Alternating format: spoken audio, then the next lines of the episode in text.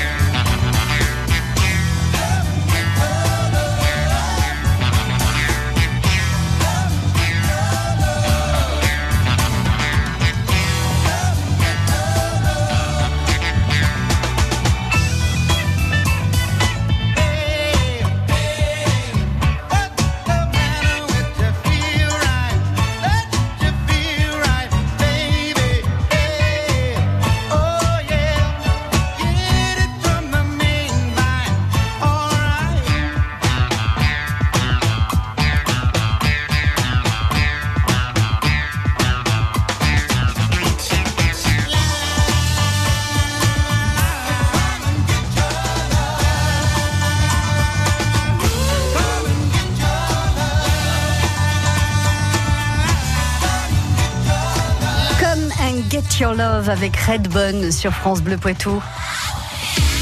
Montmorillon, Saint-Benoît, Loudun, Châtellerault, Poitiers. Vous écoutez France Bleu Poitou, première radio sur l'info locale.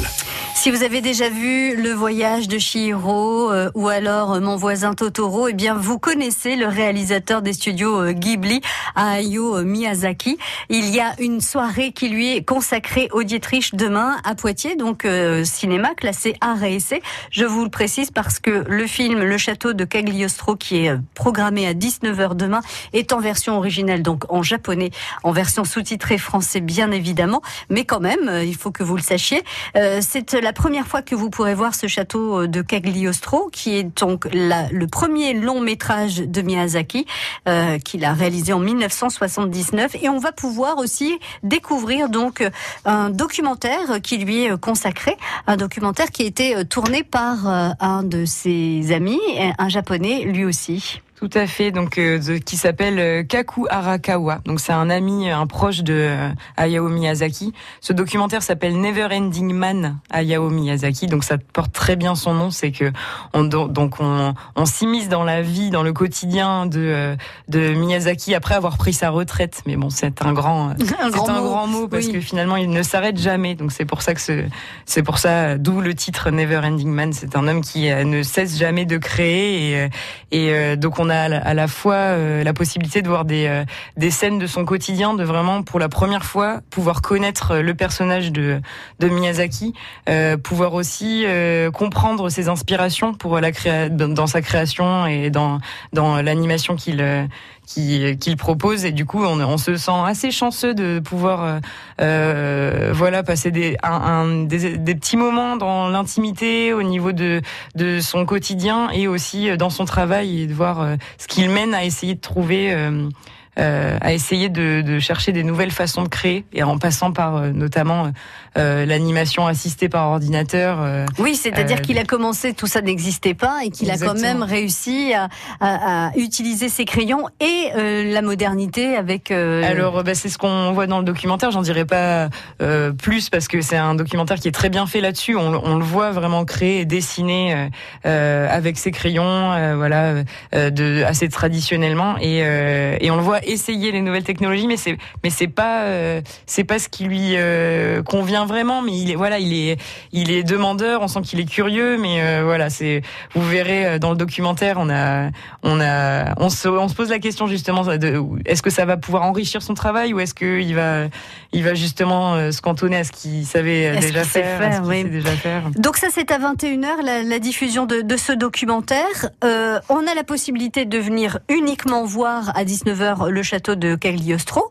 Donc là il y a, il y a un tarif particulier où, et il y a la possibilité de voir le, le film et le documentaire. Donc Oui. comment ça se passe? Alors il y a une soirée complète en effet avec les deux films à 19h et à 21h où Mhm. là on a un tarif à 10 euros tarif plein, euh, 8 euros les tarifs réduits pour les deux films. Mhm. Après si on souhaite venir voir un seul film, c'est les tarifs habituels, c'est-à-dire 7 euros pour un film. D'accord. Euh, sachant que euh, la soirée complète est assez intéressante à faire puisqu'il y a un quiz entre les deux séances.